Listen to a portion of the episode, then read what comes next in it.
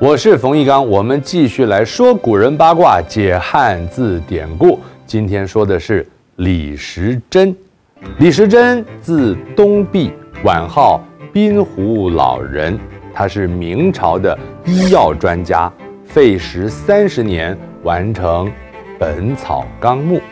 另外，他也著有《奇经八脉考》《滨湖医案》等等。李时珍是明朝最著名，或说整部中国历史上最著名的医学家、医药家和博物学家。他生于西元一五一八年，祖父是一位灵医，就是说游走各地的那种民间医生，靠着摇铃让病人知道医生来喽。老师，我看他是道士吧？啊？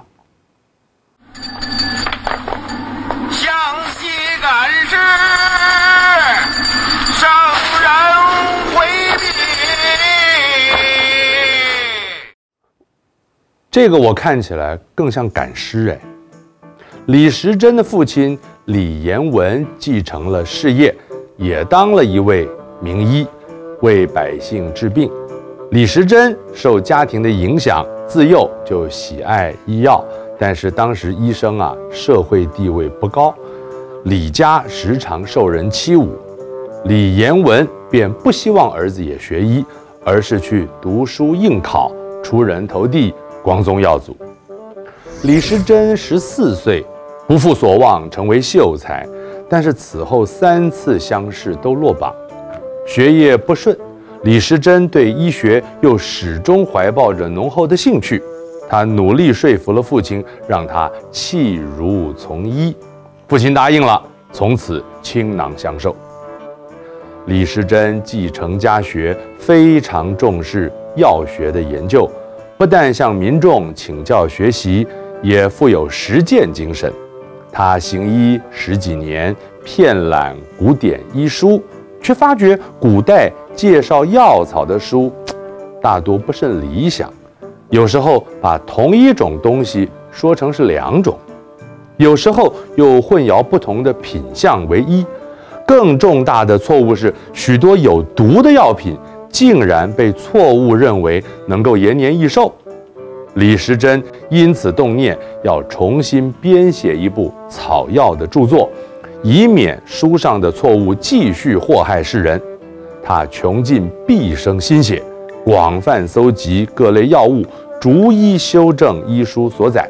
另外，也在书中加入许多新的药物，对于他们的疗效，借由自己的经验。进一步的去描述，花了三十年，读了近千部的医书，才完成《本草纲目》。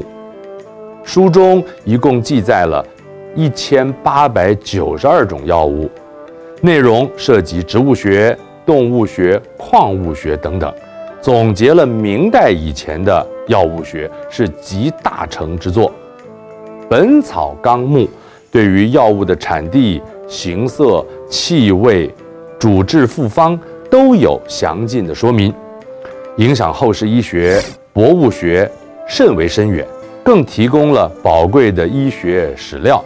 《奇经八脉考》《滨湖医案》也是他所作，对针灸学、诊断学上有一定的贡献。《本草纲目》里面提到，蛇床子这种植物有温肾。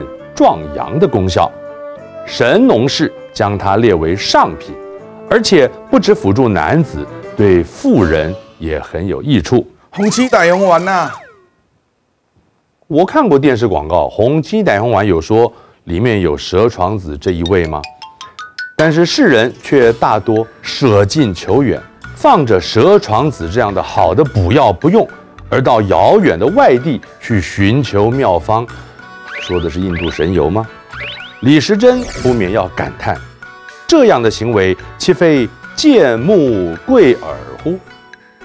见目贵耳，就比喻不重视眼前所见，却宁愿接受远道传闻，也指不信眼见的事实而相信传闻。慈乌是《本草纲目》中所记载的药材之一。能够助气止咳。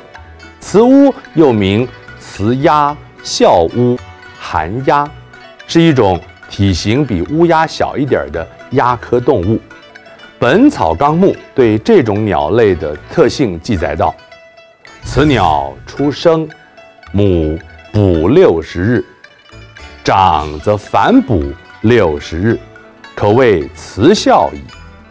此乌刚出生，受母鸟哺育六十日，雏鸟长大之后，也反过来哺养母鸟六十日，这样反哺的行为可说是雌孝啊。雌乌之名也因此而来。成语“反哺之情”，雌乌反哺，指的就是这个典故，比喻子女长大之后报答父母的养育之恩。《本草纲目》完成之后，李时珍打算上贡朝廷，可惜突然去世。不久之后，明神宗下诏购买各地的书籍以修国史。李时珍的儿子将此书和父亲的遗表一并上呈，明神宗大为嘉许，下诏把书传印天下，《本草纲目》因而广为流传。我是冯一刚，下次再见。